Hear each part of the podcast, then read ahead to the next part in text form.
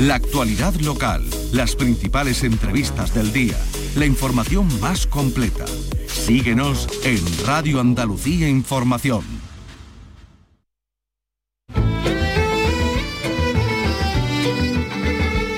Andalucía es cultura. Con Maite Chacón. Radio Andalucía Información.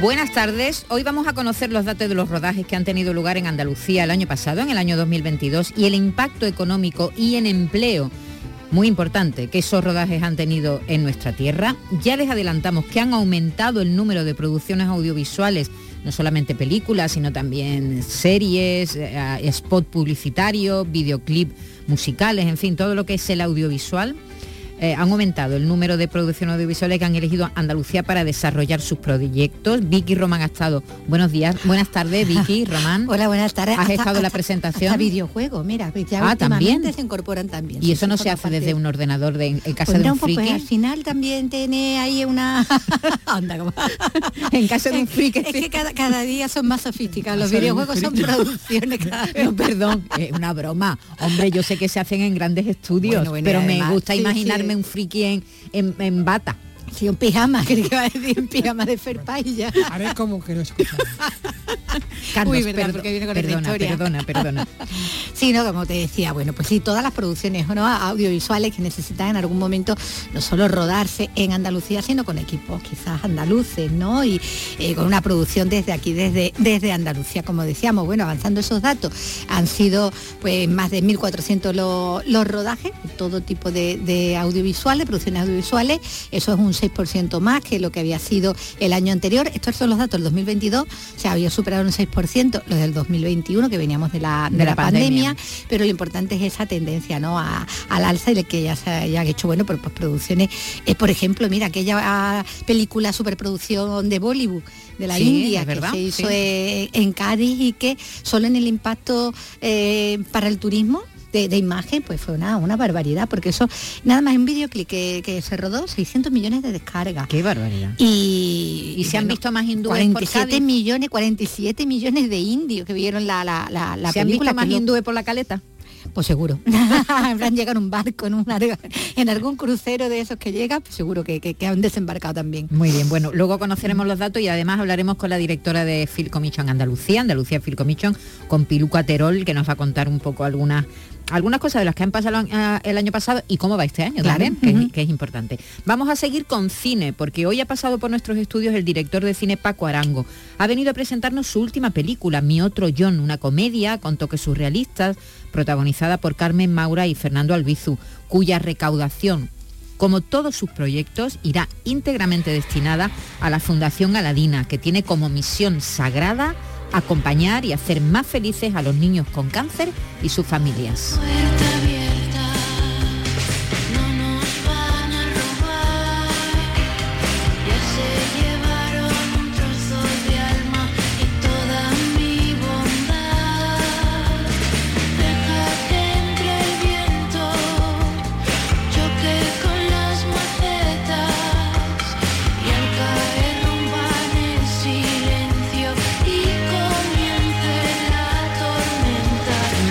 Se inaugura en el CaixaForum de Sevilla una exposición dedicada a los tatuajes. Se llama Tatú Arte Bajo la Piel, una muestra que ha sido producida y organizada por un museo de París y también por CaixaForum. Ha recorrido varias ciudades y ahora llega a Sevilla. ¿Y a quién te, hemos mirado alrededor? ¿Quién tiene más tatuajes en la redacción. Entonces hemos mirado, hemos levantado camisas. El hombre que lo hace todo. Hemos quitado camiseta también, claro. hemos quitado camiseta, hemos bajado, hemos bajado pantalones. y hemos encontrado casualmente, pero vamos, ha sido una casualidad, ¿eh? A Carlos López. Chispas. Pero bueno. ¿Quién podía imaginarse? ¿Cuándo empezaste? Te voy a hacer la entrevista a ti. ¿Cuándo empezaste tú a tatuarte? Pues en una galaxia muy, muy lejana. Hace mucho, mucho tiempo. ¿Te ha gustado la exposición? No me digas me ha encantado la exposición. La Se va a quedar de pieza, ¿eh? Por lo visto. te, van a dejar allí. Oye, mira, hay aquí una vitrina que casualmente tiene tu talla. ¿Sabes? Te podrías quedar aquí así, quitecito, quitecito, así que te la gente. Mm, entonces, ¿qué es desde el punto de vista antropológico? Desde el punto de vista antropológico, pero sobre todo lo que se pretende analizar con estas 240 piezas es la, evolución em, eh, artística del tatuaje, la democratización del tatuaje y una cosa muy importante, la relación entre el tatuador y el, y el tatuado y cómo interactúa, cómo esa interacción influye en la obra de arte, porque no deja de ser una obra de arte sobre un soporte vivo, en este caso, sobre la piel, sobre, sobre, la, sobre la piel humana. Eh, sobre eh, esta idea eh, incide la, la, comisaria de la muestra, Anne Richard. Vamos a escucharla. Que un buen tatuaje solo existe a través de esa interrelación entre el tatuador y el tatuado. El tatuaje no teme estar de moda Los tatuadores eh, que están de moda hoy no serán tatuadores mañana. Mira sus brazos tatuados, mira, los de él, los de él. Pero que no, lo están viendo, pero, lleva los eh, dos brazos tatuados. Pero él es listo y no tiene ningún nombre de mujer, o sí lo tiene. Sí, tengo nombre de Lo tiene, pero no se te ve, ¿no? Ah, en la muñeca por dentro. vale, vale. Mm. Eso de te quiero una heart, Antonio, eso no. eso se ve mucho. No, pero mira, tengo mi, clásico amor de madre, mira. El amor de madre también. También, madre mía, eres un, eres, ¿qué te digo yo? Eres una estatua. El hombre ilustrado. bueno, pues enseguida vamos a conocer más detalles de esta exposición que se podrá ver a partir de mañana en el CaixaForum de Sevilla. Hasta enero. Hasta enero, efectivamente. Mm, y seguimos con música.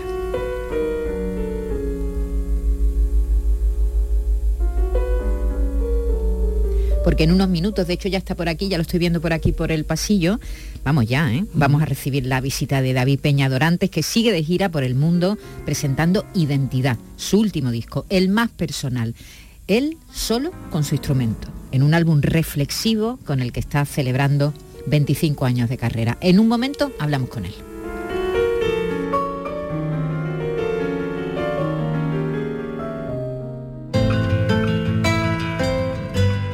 Andalucía es cultura, con Maite Chacón. Radio Andalucía Información.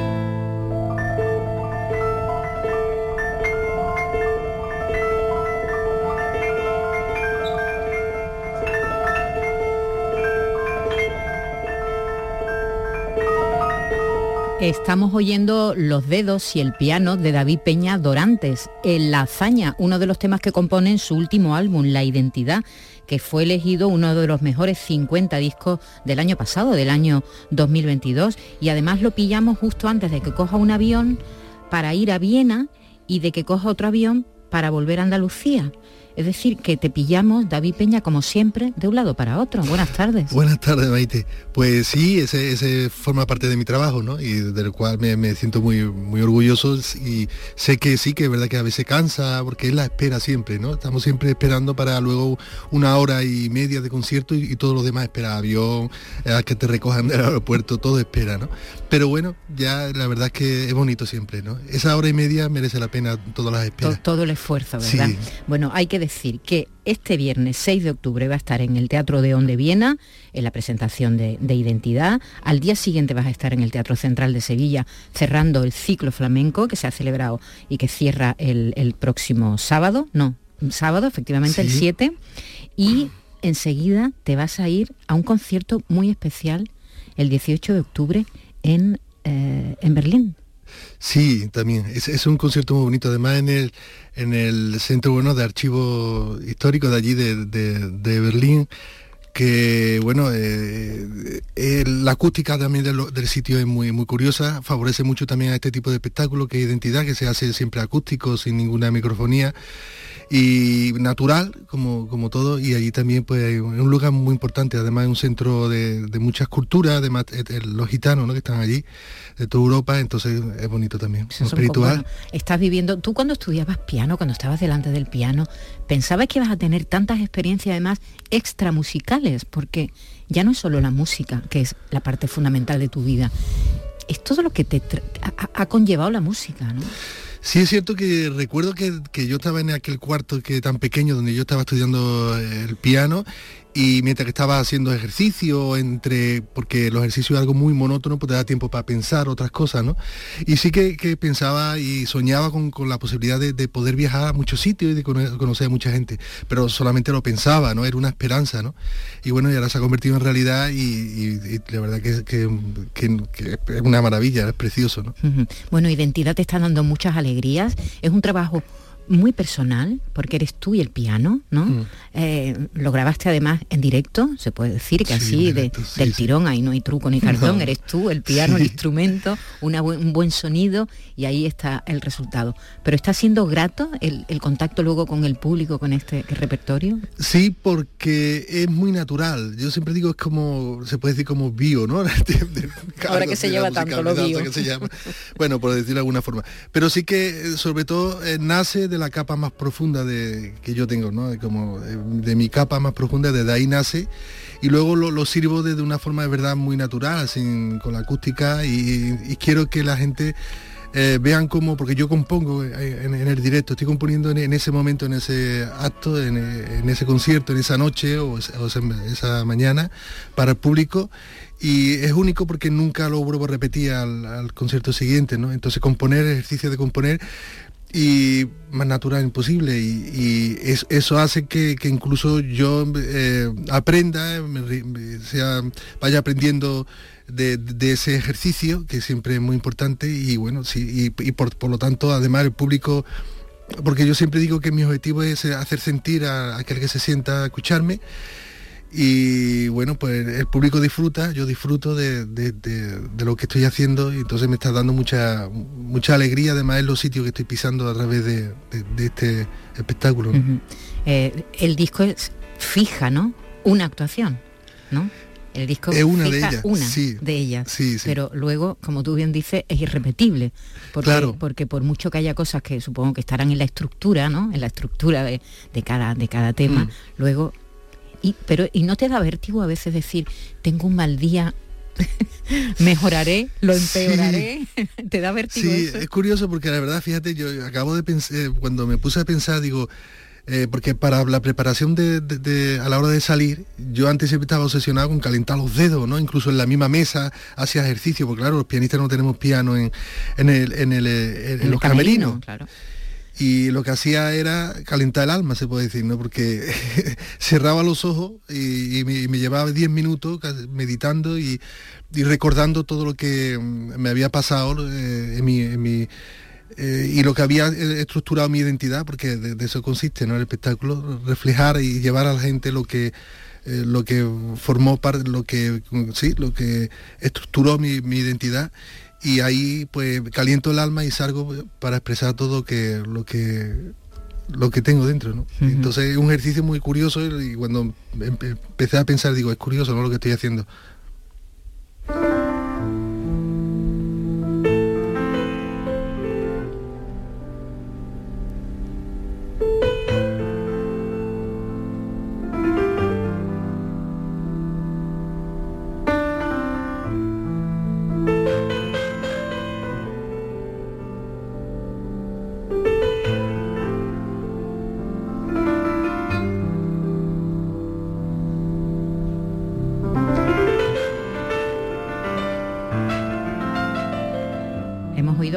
Y ahora que estamos oyendo.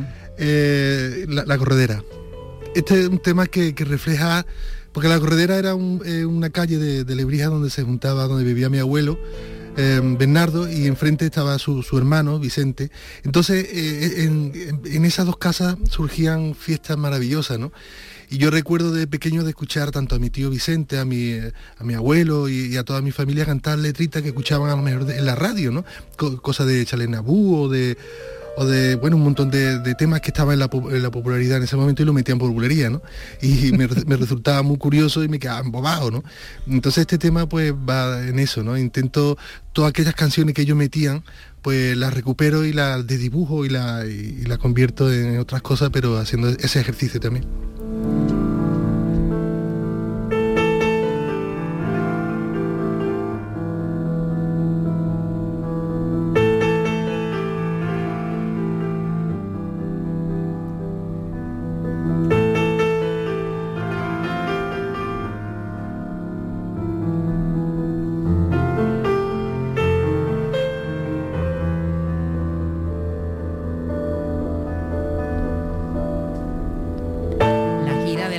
Hablando, 6 eh, de octubre en el Teatro de On en Viena, 18 de octubre en Berlín y luego hay este impasse más flamenco que haces en el Teatro Central, ¿verdad? Y ahí sí te acompaña, que es como un hermano para ti, supongo ya, Francés Renault García Fons, con el que llevas mucho tiempo colaborando. ¿Cuántos años lleváis juntos? Wow, pues muchísimo, no sé si casi 20 años, o no sé si llega, pero cerquita, vamos.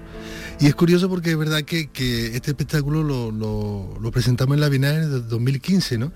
Y ahí se puede decir que empezamos los dos a pasear juntos, ¿no? Y ahora volvemos después de tantos años de haber girado por muchos sitios y seguimos girando este espectáculo por muchos rincones del mundo y volvemos otra vez al, origen donde nació todo, ¿no?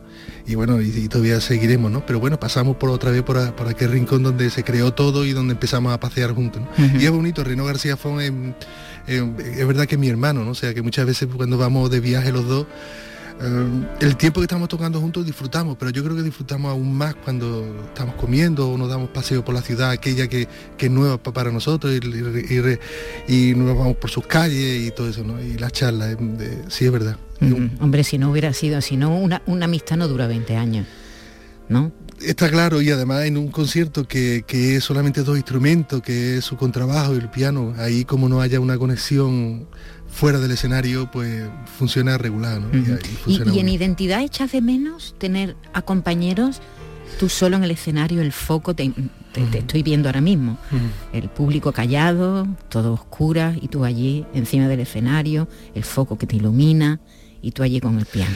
Verá, yo creo que el, ser humano tiene momentos para todo, ¿no? Yo creo que nos pasa, ¿no? De momento queremos estar en una fiesta grande, como queremos estar en soledad, ¿no? Y, caminar y viajar hacia adentro, ¿no? Pues yo, eh, eh, identidad, hago eso, ¿no? Estar solo y eh, hacer un viaje hacia mi interior, ¿no? Luego hay momentos en que, como con Renault, que comparto una velada juntos y o, cuando ahora también en Alcalá que estoy con la con el sur sinfónico pues ahí hay una gran fiesta no es una gran fiesta donde, donde estamos todos juntos ¿no? pero hay momentos para todo y el músico y los conciertos pues, también consiste en eso también ¿no? Bueno y además refleja bien lo que sois los instrumentistas verdad porque los instrumentistas pasáis mucho tiempo solos muchísimo tiempo solo. Muchas horas, muchos días, muchos años. Sí, es verdad. Solos, ¿eh? Sí, sí. Y además en tu sitio de estudio, ¿no? En, el caso de, yo tengo mi, estudio y ahí paso muchas horas cuando no estoy fuera, pues allí es donde estoy, sí. Y claro, los pensamientos pues están ahí continuamente, ¿no? Y, y se realimenta muchas veces y bueno, y es importante, es muy importante también, ¿sí? se, se conoce uno más y, está bien. Eh, creo que, que, lo de Viena puede ser un festival flamenco. Sí, un festival flamenco. Es alucinante cómo están proliferando en el resto del mundo, porque en Estados Unidos hay, en Londres por supuesto ya lleva una, una trayectoria, en Holanda también, en Ámsterdam, y un festival estupendo. Están proliferando los festivales flamencos bastante en, la Europa más fría y más del norte, ¿no? Sí, es verdad. Yo creo que el flamenco quizá le, le aporte calor, es verdad que el flamenco tiene por la forma, la estructura, por la filosofía, por todo es una disciplina que a los demás le, aporta calor, le, le, aporta libertad y, y, amplitud en la vida, ¿no? Yo creo que por eso, se, y además la calidad musical que tiene el flamenco es enorme, ¿no? Tanto instrumental como como el baile. de calidad y todo el baile. Entonces sí, hay cada vez hay más gente que se siente en flamenco incluso, ¿no? Y que se enamoran de esta música y, ya es para, toda la vida. Sí, además me, sorprende cuando los flamencos van a este tipo de festivales que luego dan masterclass y se acercan allí a las alemanas a aprender un fandango y dice, Dios mío, ¿no? Qué, afición, ¿no? qué, cariño le tienen, ¿no? A, nuestro arte, ¿no? Qué universal es, ¿no? Sí, sí, y se sienten flamenco, o sea, que se ponen el moño y se ponen la flor y, y se sienten flamenco, ¿no? sí. sí.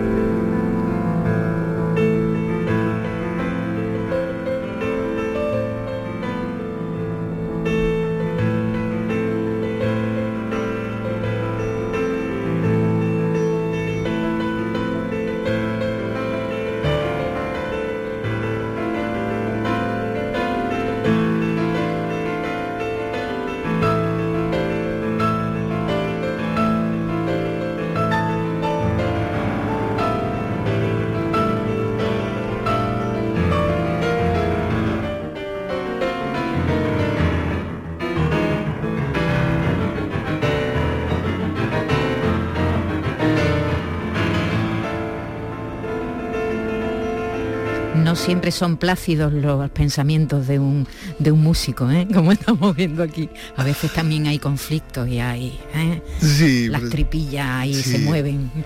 Sí, yo creo que un músico y todo el mundo, ¿no? Lo que pasa es que yo lo expreso y se me nota, claro, lo que expreso a través del sonido, ¿no? Está claro que sí. Yo creo que todo el mundo tenemos ese momento, ¿no? ¿Tienes miedo tú? Miedo de a la, del... Mm, sí, miedos así en general, en tu trabajo. ¿Eres miedoso? ¿O eres echado para adelante? Soy respetuoso y quizá más que, que, miedo, ¿no? Intento no, soy muy respetuoso con los demás, ¿no? Intento estar lo menos posible y, y, tener mucha empatía, ¿no? Entonces quizás no es miedo. Miedo no, porque a la hora de verdad sí, sí soy echado para adelante, ¿no? Pero mientras tanto tengo, me, pongo en una posición de respeto y de, empatía, ¿no? No sé. es tu carácter. Así es él, empático y respetuoso. Pues ya lo saben, el 6 de octubre, si les pilla por Viena, ¿eh? va a estar en el Teatro de On eh, Dorantes presentando este álbum, Identidad. El día después, 7 de octubre, más cerquita, en el Teatro Central de Sevilla, con el Paseo a dos, junto al contrabajista eh, Renaud García Fons. Y eh, a partir de ahí ya 18 de octubre en Berlín, 3 de noviembre en Madrid, 10 de noviembre en San Roque, en San Roque suena, con, con identidad también, el 16 de noviembre, que es el Día Internacional de Flamenco, va a estar en el Teatro Rivera del Guadaira eh, en su concierto Sur Sinfónico, junto a la Orquesta Sinfónica de Triana, y ya, ya va a estar acompañado en el escenario, el 17 de noviembre en Clasillas, Almería, y el 18 en Ciudad de Vera, Almería, que sepamos de momento, eh, esta es la agenda que tiene por delante, mucho trabajo David Peña, pero como lo disfruta, pues te deseamos mucha suerte, David. Muchas gracias. Y eso, que tengas buen viaje, que vuelvas, que vayas bien y que todo vaya estupendamente. Ha sido un placer estar este ratito contigo. Gracias.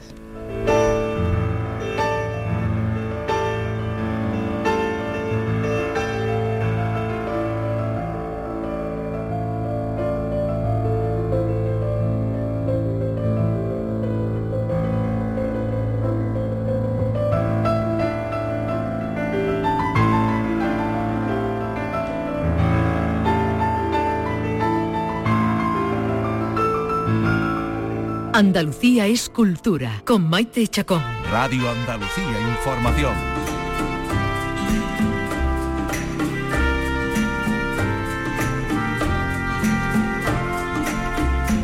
I'm a poor peasant boy.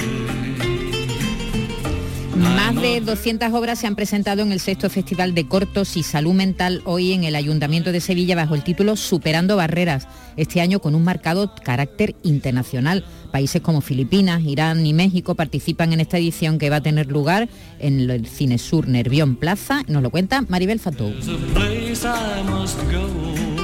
La principal novedad de este año es su íntegra celebración en los cines MK2 de Nervión Plaza. Su objetivo prioritario, concienciar sobre la salud mental. Matilde Fortaleza es vicepresidenta de ASAENES en Sevilla. El cine mm, siempre ha contado historias y la salud mental tiene muchas historias para contar, que lo que debemos hacer es normalizar la situación de todas las personas, porque como dice la, la Organización Mundial de la Salud, no hay salud sin salud mental. Y embajadora de excepción, Mariló Maldonado de la Radiotelevisión de Andalucía, que ha avanzado parte del proyecto dar visibilidad a la enfermedad mental desde la radio y la televisión pública de Andalucía, que es tan importante, ¿no? Pues cómo están los índices estadísticos sobre Mm, la enfermedad mental en la gente joven, ¿no? que parece que después de la pandemia ha habido como una eclosión, que todavía yo creo que no saben muy bien, ¿no? no hay estudios para atribuir lo que está ocurriendo a algo concreto, pero tenemos que visibilizar todo lo que está ocurriendo y visibilizar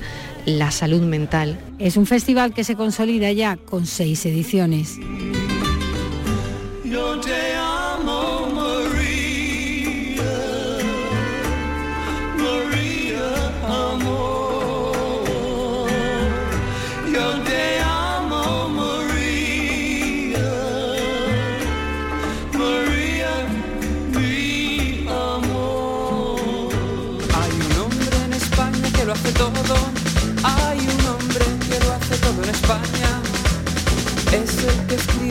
Secciones de la radio, el que te sirve las copas, el que te vende el diario, hay un hombre en Y al que hemos mandado esa mañana a una exposición que le va como anillo al dedo porque es una exposición sobre tatuaje, él es aficionado, más bien le gustan los tatuajes desde que era pequeñito, desde que era un dulce infante, ya le gustaban los tatuajes y entonces has disfrutado, no me digas que no, has disfrutado, muchísimo como, Carlos López. Como un dulce infante, prácticamente. mucho, mucho. He disfrutado mucho porque hacen un recorrido histórico sobre la historia del tatuaje. Son 240 piezas, como decimos. Hay algunas sobre reproducciones eh, que simulan el cuerpo. Es una resina especial. Da un poco de impresión verlo porque se ve Pues, eh, eh, imita la piel, ¿no? Imita la piel, claro, a lo mejor es un torso, ¿no? Imagínate Ah. entero, o un brazo, o una pierna, y claro, imita la piel, pero hasta las venitas, pero es muy interesante. Muy realista, ¿no? Es muy realista y además están hechos por, por tatuadores mm, consagrados, ¿no? Eh, Es- esto es una exposición que nace en París, en un museo Nace de en París ¿no? en, 2000, en 2014, creo recordar, eh, no creo recordar, eh, 2014, en sí. 2014, eh, en el Museo Cura Branly eh, de París y que bueno, es un museo dedicado al, al estudio del, del ser humano, ¿no? Eh, en todas sus vertientes. También el tatuaje eh, desde una vertiente ant- antropológica y desde una vertiente humanista y, y, bueno, artística también, ¿no? Y es verdad lo que se dice, que el tatuaje empezó con los maoríes. Y el, no. el tatuaje empezó mucho antes y además es un tipo de arte universal. Eh, bueno, eh, la, la comisaria mencionó, por ejemplo, la, la momia de Otzi, ¿no? Otzi fue este sí, cazador, sí. este cazador que se encontró cazador, ¿no? Recolector, sí. del neolítico que se encontró su momia en los Alpes prácticamente intacta como, como murió, que fue un asesinato, por cierto. Mataron por detrás. Eh, con un golpe, así una, una- una lanzada por detrás. Pues eh, está eh, lleno de, de tatuajes. Lleno de tatuajes. Se, le ha- se han notificado 70. De momento. 70 en- en- en el cuerpo de En el cuerpo de Ozzy. Quiero decirte que es una cosa, y bueno, sí, hay tatuajes, se tatuaban los, los aborígenes de Y- y- y América, qué- se tatúan en? África. Si no había tinta, que utilizaban? Bueno, Bueno, tinta, tinta Natural, de, base, ¿no? de base natural, Natural. claro, bien mineral o, o vegetal, claro. Sí, sí, vamos, lo mismo que se hace hoy en día Sí, en- igual. en, algunas zonas, ¿no? Y, y bueno, eh, he estado hablando con, con lo- con los responsables. Me hubiese gustado quedarme allí a vivir, pero me he tenido que volver. Efectivamente, aquí nos encontramos en esta exposición que acaba de inaugurarse. De hecho, inaugura también la temporada de Caixa Forum y me encuentro con su director, con Moisés Royce. Hola, ¿qué tal? Muy buenas, Carlos, bienvenida, bienvenido a ti y a todos tus, vuestros oyentes a la sede de Caixa Forum en Sevilla. Y también con la comisaria de la muestra, con Anne Richard. Bonjour. Bonjour. Bueno, una nueva temporada que se inicia con esta muestra, la más importante a nivel de tatuaje de España. Efectivamente, iniciamos temporada, eh, este curso 23-24, con, con mucha alegría y con el, el- el- objetivo de crecer en la cultura. La cultura eh, nos hace crecer, esa es la misión que tenemos en la Fundación La Caixa, que las personas nos acerquemos con- con- como un hábito a la cultura, porque esa será una de las grandes palancas para eh, poder crecer en nuestro desarrollo y nuestra vida. Y Tatú, Arte Bajo la Piel, es un claro ejemplo de, de esa misión. Eh, queremos eh, poner en el centro del diálogo de las casas, de los grupos de amigos, de las personas, eh, pues una realidad eh, antropológica muy antigua como es el tatuaje y que en los últimos años ha tenido un importante cambio de, percepción. Queremos traer esos aspectos de nuestra contemporaneidad y eh, con rigor y con de la mano de los expertos eh, poder eh, hacer que se acerque al día a día de todo el mundo para que los debates sean ricos y nos hagan crecer, como, como nos gusta decir. De la mano de los expertos como la señora Richard, comisaria de esta muestra, que reúne unas 240 piezas de todo el mundo, que analiza el tatuaje desde la mirada antropológica, pero también y sobre todo desde la mirada artística. Il me paraissait essentiel en fait me parecía fundamental explorar por fin la vertiente, la dimensión artística, la fuerza, la potencia, este lado eh, desconocido y clandestino del tatuaje. Es de ahí la importancia de esta exposición. Y hay que entender que esta exposición mm, es eh, no solo es interesante visitar, sino que es la primera, la única de la historia moderna y contemporánea del tatuaje que brinda una argumentación sólida sobre la dimensión indiscutible de la práctica del tatuaje. Deberíamos centrarnos en la relación que existe entre el tatuador y el tatuado. ¿Cómo se modifica el eh, tatuaje entre ambas personas, el artista y el lienzo? ¿Cómo se puede analizar esa relación? Muchísimas gracias por esta pregunta que es muy interesante, muy importante y que muy pocas veces me la hacen.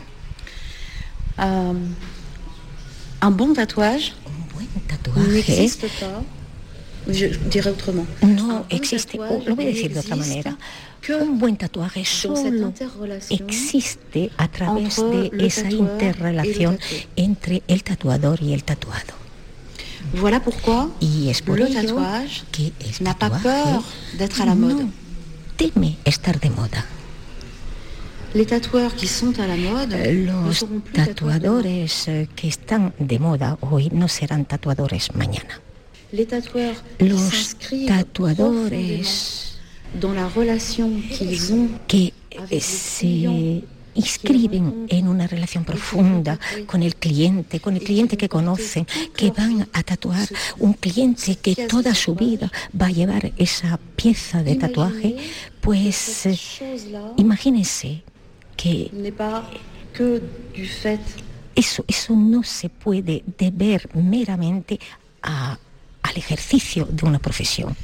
euh, euh, Antes, cuando explicaba el tatuaje, intenté contarles cómo un gran tatuador grand se tatoueur eh, eh, precisamente se había convertido en gran tatuador gracias a su inspiración profunda. Ser tatuador, un gran tatuador, no es meramente tatuar, es conocer la historia del, del tatuaje, conocer a los grandes maestros tatuadores que están vivos para respetarlos. Es también conocer lo que se ha inventado antes, antes para poder darse cuenta realmente que pas. nosotros mismos o somos creadores o no, auténticos creadores o no. Entonces, esta visión no difiere de la pintura. ¿Las redes sociales pueden modificar, pueden influir de alguna manera en los tatuadores, en las líneas a seguir? Les, les réseaux, so- les réseaux sociaux ont, ont une influence sur euh, le monde entier, Una influencia en el mundo entero, por desgracia. Y para volver al tatuaje, pues la lo importante savoir es saber que es como où en la pintura. La copie eh, se compra una copia de un estilo de pintura, Donc vous achetez la copie se tatouage. compra una copia de un tatuaje. o también Le puede decidir de style, ir a ver el tatuador que tatúa de la mejor manera este tipo de estilo porque haya sido su creador école. porque es el que mejor interpreta esa escuela. Entonces hay una exigencia de implicación del eh, tatuador, pero también la implicación del tatuado.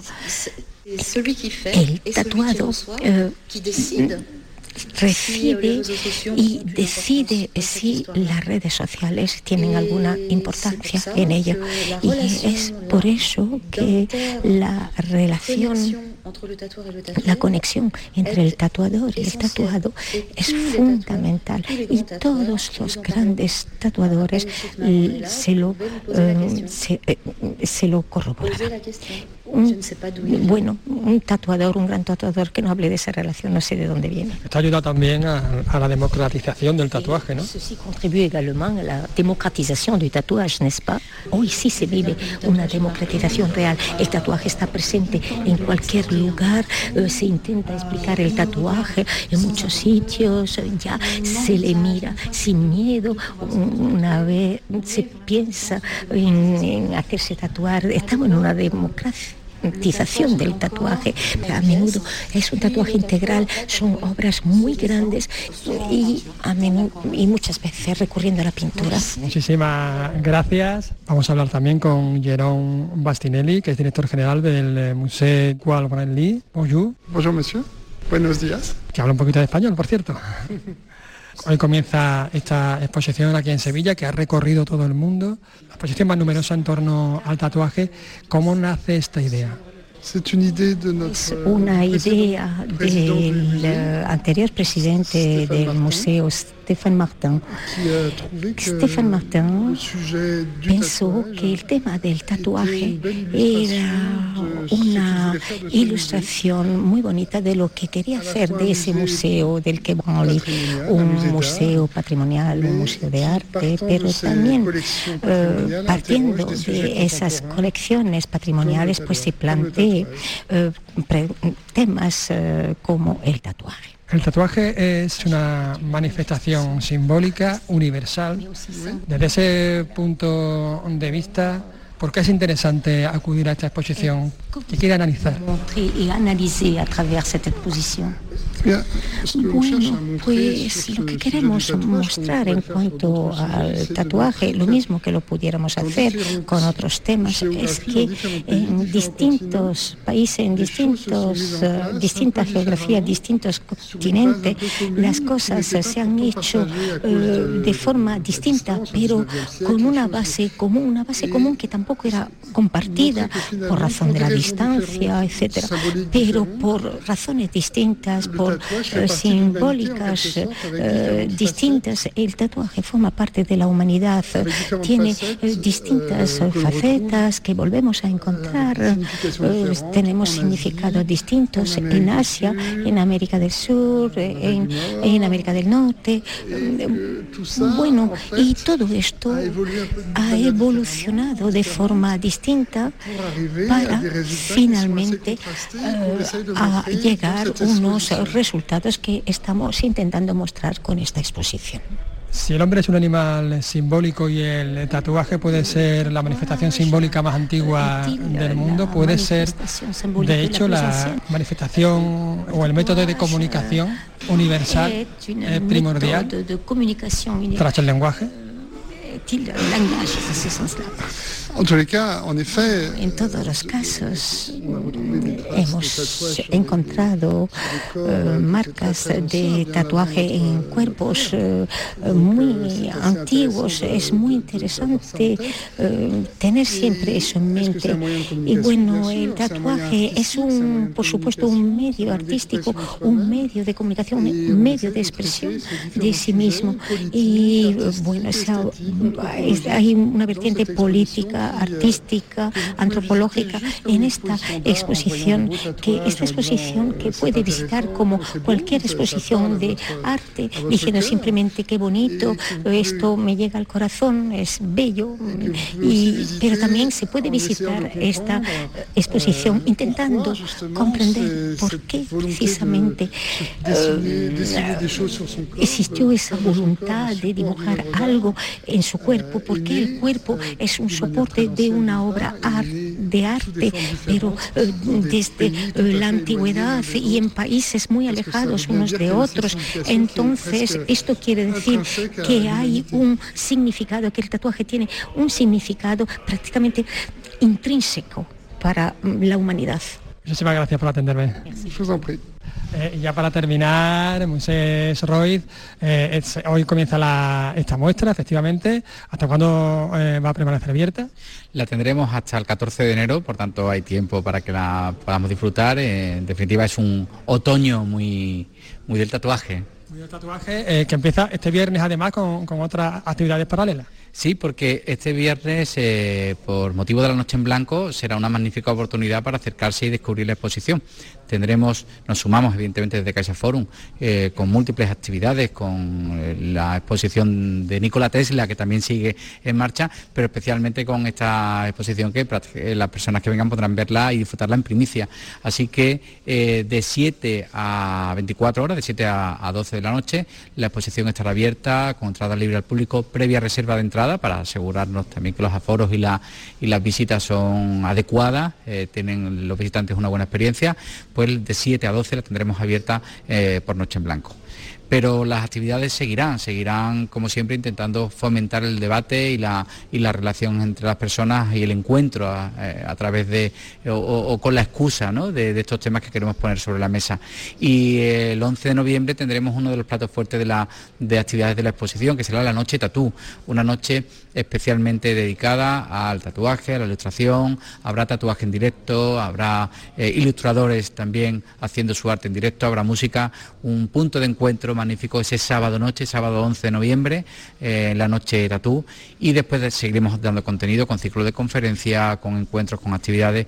En definitiva, Carlos, una exposición que nos trae mucha actividad para, a raíz de la misma, poner en el foco el diálogo global, antropológico, actual, contemporáneo del tatuaje. De eso se trata. Muchísimas gracias por atendernos. No hay que perdérselo. Esta exposición que reúne 240 piezas de todo el mundo y hace además un recorrido histórico y artístico. Tatú. Somos humanos y nos tatuamos. Somos humanos y nos tatuamos o se tatúan, ¿no? A mí siempre me ha dado mucho miedo el dolor, Carlos. Hombre, duele, duele, es que si no duele no tiene gracia. No, claro, claro, porque es una transición, sales cambiado. Es una, es una de las de los ingredientes que tiene el tatuaje, el dolor, sí. hombre, eh, verá, no es que te, tenga que doler mucho, pero bueno, eh, es una especie de transición, sí. Entonces, como sales cambiado, evoluciona, no eres otro una vez que, te tatúas. Hacía, hacía mención eh, precisamente a la comisaria, ¿no? Ese, ese diálogo entre el tatuador y el, y el tatuado, ¿no? Esa especie de, no sé, de liturgia ¿no? que, se, que se establece al tatuarte. Lo curioso es que se den todas las culturas, ¿verdad? En todas, las, culturas desde, desde, la prehistoria. Desde la prehistoria, es curiosísimo. Es algo muy curioso. Continentes alejados, personas que no tienen nada que ver. Es una cualidad exclusivamente humana. Humana, es curiosísimo. Exclusivamente humana. muy interesante. El, Y además contiene, como dice la, la comisaria, la trilogía sagrada del arte. El tatuaje contiene dibujo, composición y tema dibujo, composición y tema. Muy curioso verlo desde ese punto de vista, ¿verdad? Tatuaje, sí, sí, está claro, claro, claro, Predica con el ejemplo. ¿Qué le hago? Con sus carnes. Digo, literalmente. Era el cura que te dio la primera comunión. Hay un hombre en España que lo hace todo. Hay un hombre que lo hace todo en España es el que escribe todos esos libros, es el crítico literario más leído. Hay un hombre y esta mañana se ha presentado los datos de la memoria de rodajes y acciones del año 2022 eh, que han dado a conocer a Andalucía Film Commission. Mm, Vicky Román, buenas tardes. Hola, buenas tardes. ¿Qué tal? Bueno, pues que son unos datos desde luego eh, bastante, bastante positivos. Esto de que los rodajes en Andalucía hayan aumentado, pues haciendo las cuentas casi un 6% respecto al año anterior, a ese 2021, porque se venía también de, de la pandemia, ¿no? Y que haya generado pues más de 23.000 empleos, que es una nota también importante a destacar. Son datos de los que desde la Andalucía Film Commission, que es la que se encarga bueno, de que todo esté dispuesto para cuando quiere venir eh, cualquier producción a, rodarse eh, en nuestra tierra, eh, como decimos, datos de los que la Andalucía Film Commission está muy satisfechos y que de esta forma valora su presidente Carlos Rosado. Vamos avanzando, pero es verdad que, que no basta con la autocomplacencia de lo que hay. El audiovisual andaluz, público y privado, no tiene nada que ver de cómo era hace 25 años. La potencia de, las, energías que se han puesto en marcha ha dado sus frutos.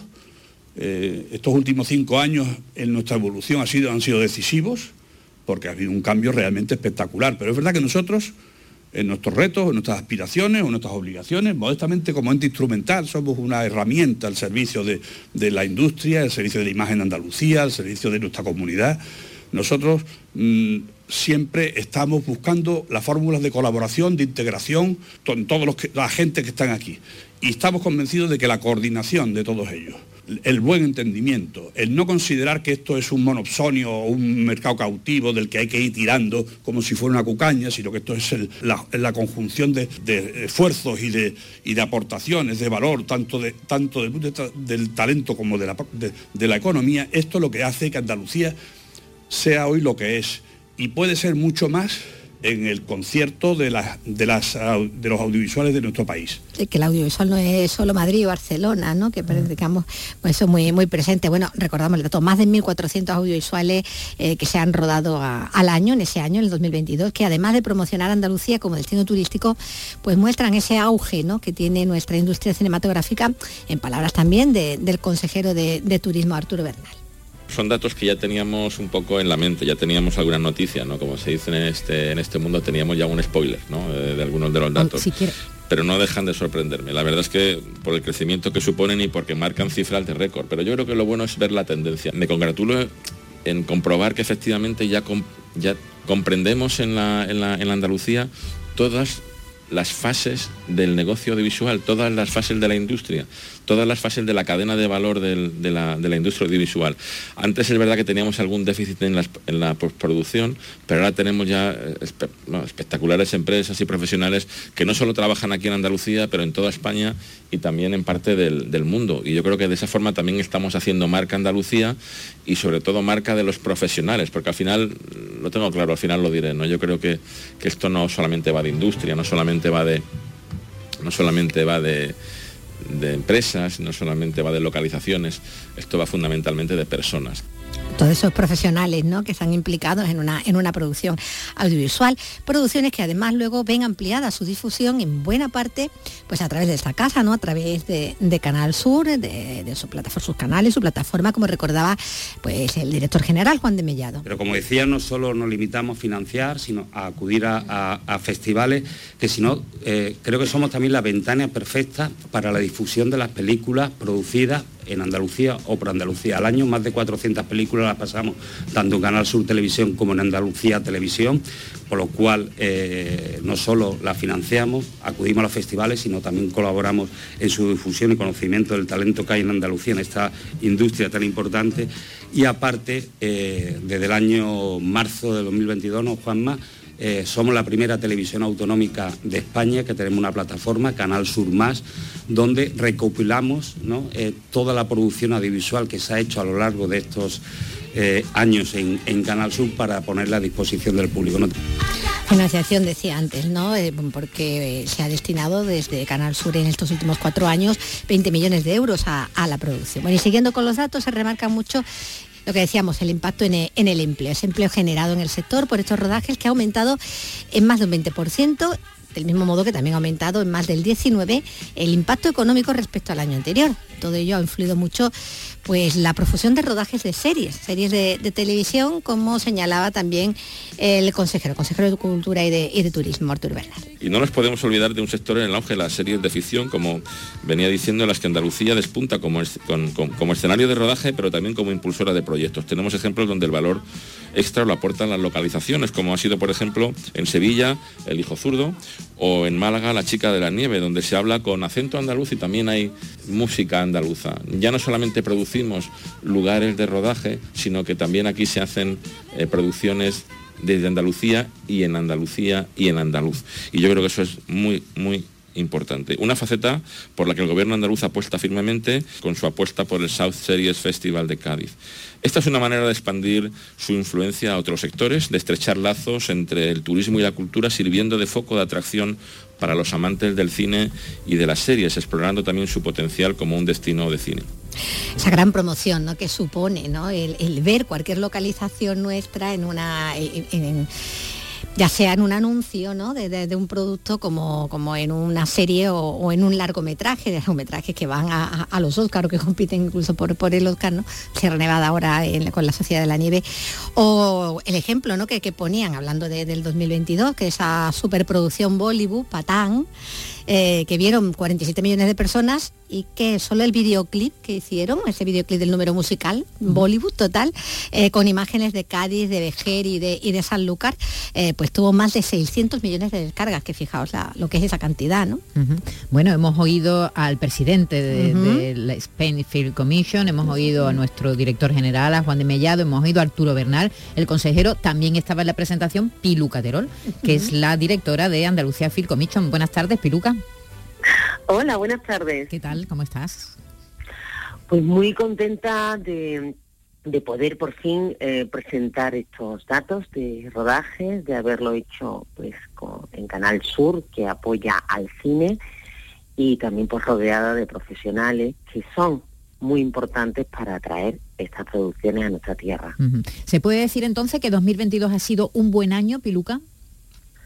Sí, ha sido un buen año ha, habido un aumento de producciones, pero más que además del aumento, lo que es muy importante es que ha tenido un mayor impacto económico y de empleo porque los rodajes han estado durante más tiempo, semanas y meses en algunos casos, rodando en nuestra tierra. Y no solo para, para una pequeña parte, para que salga un poquito Andalucía, no, desde Andalucía y con habla andaluza también. Bueno, eh, son datos del año pasado. En estos meses, ya llevamos casi nueve meses de, 2020, casi nueve meses, no, más de nueve meses de 2023. ¿Qué está pasando en 2023, Piluca? ¿Qué, sensación tienes? Bueno, pues que también eh, hemos tenido, hemos atendido muchísimas producciones, es verdad, y todavía no tenemos los datos de las consecuencias de esta huelga de guionistas en Estados Unidos, que en el caso de producciones internacionales, por supuesto, va a afectar en toda, eh, bueno, en el mundo entero, porque es verdad que son un tipo de producciones, una industria que, que mueve pues una actividad enorme de producciones. Esto ha cambiado. La industria en Andalucía, la industria audiovisual ha cambiado en los últimos años, además de una manera muy clara. Antes, pues venían los directores con sus equipos, ¿no? Eh, venían las producciones con los equipos técnicos y ahora no hace falta. Claro, eh, ahora vienen buscando localizaciones, vienen buscando horas de, sol, de luz, pero en buena medida los equipos son de aquí, ¿no? Claro, es que el talento técnico y artístico fundamental. Siempre lo decimos que no solo la diversidad maravillosa de localizaciones, es que para que una producción eh, salga bien, eh, sea también incluso, ¿por qué no decirlo?, rentable, no es lo mismo que tener que traer a todo al equipo a no, a contar pues con los profesionales tan estupendos que tenemos en Andalucía y que además en todas Mira, desde Tom Cruise cuando estuvo en Night and Day, al equipo de Juego de Tronos, a Ridley Scott, todos estos profesionales han remarcado que se llevan, que bueno, que les ha encantado trabajar con los equipos andaluces, españoles, absolutamente, son fundamentales. Y luego pues mm, bueno pues para para que también eh, se se active al máximo por lo que es una producción propia ¿no? de historias desde Andalucía. Claro, que no eh, estemos esperando que vengan desde fuera a hacer aquí las producciones, ah, no, sino que, aquí también se generen los proyectos y, salgan adelante. ¿Y qué pasa con las, con las localidades? Porque claro, hay que contar con el compromiso también, diremos, con la complicidad de las localidades, de los pueblos, de las ciudades. De los ciudadanos. Eh, de los ciudadanos, de los vecinos, por supuesto. Eh, ¿Están ya convencidos, Piluca, de que los rodajes son buenos para, para sus localidades? Ha costado convencerlos, había reticencias al principio y, ahora ya hay menos reticencias.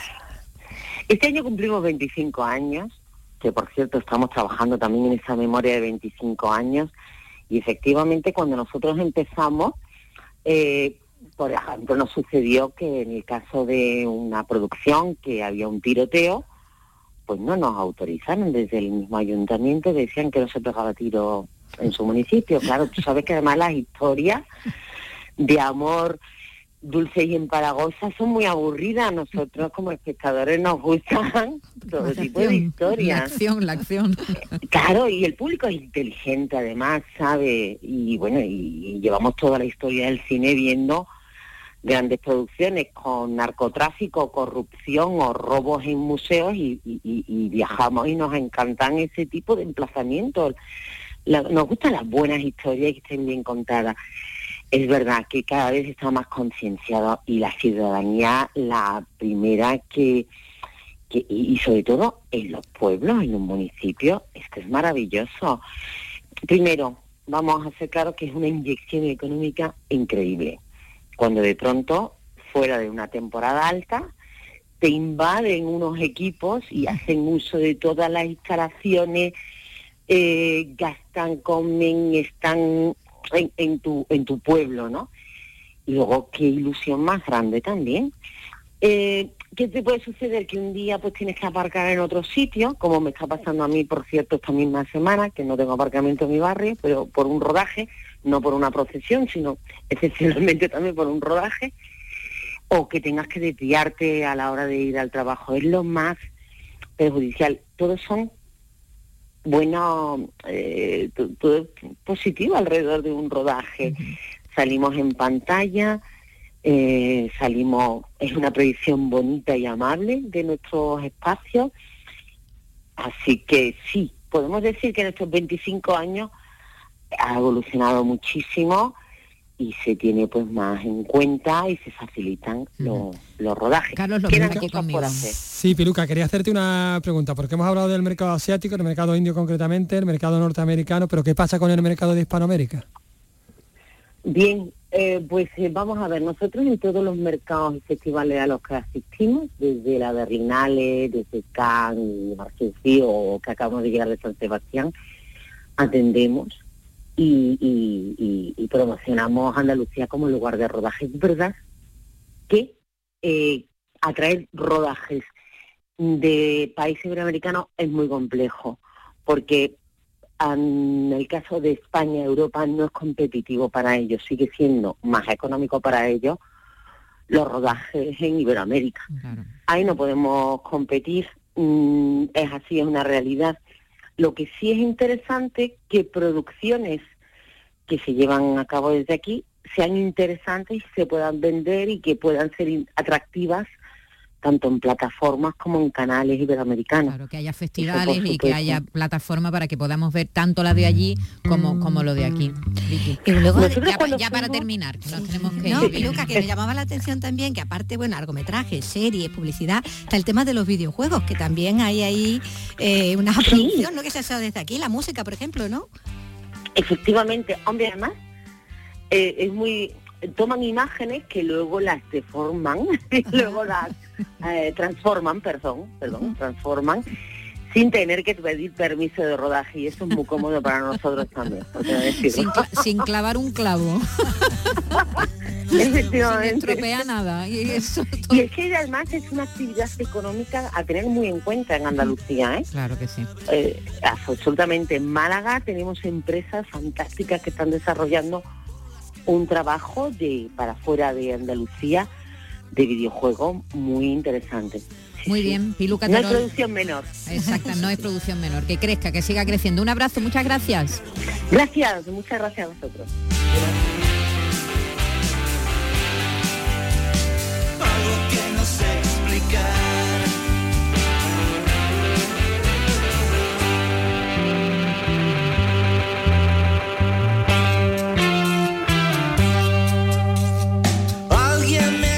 Sigan viniendo rodajes, actores, equipos técnicos aquí en Andalucía serán bien recibidos, ¿verdad? Mientras, bueno, y que, la industria aquí, sobre todo los profesionales de aquí tengan trabajo, historias que contar, apoyo económico, buenas subvenciones para que puedan hacer su trabajo, ¿eh? que parece que solo tienen subvenciones la gente del cine y aquí, bueno, pues eh, muchos sectores están apoyados por, el dinero público y es muy importante. Carlos, hasta mañana. Hasta mañana. Adiós, Miki, Miguel, Miguelito Alba, hasta mañana. Raimundo Angosto, hasta mañana, que lo paséis bien, Vicky Román. Venga, y a todos ustedes que lo pasen estupendamente, que tengan una tarde maravillosa. Adiós.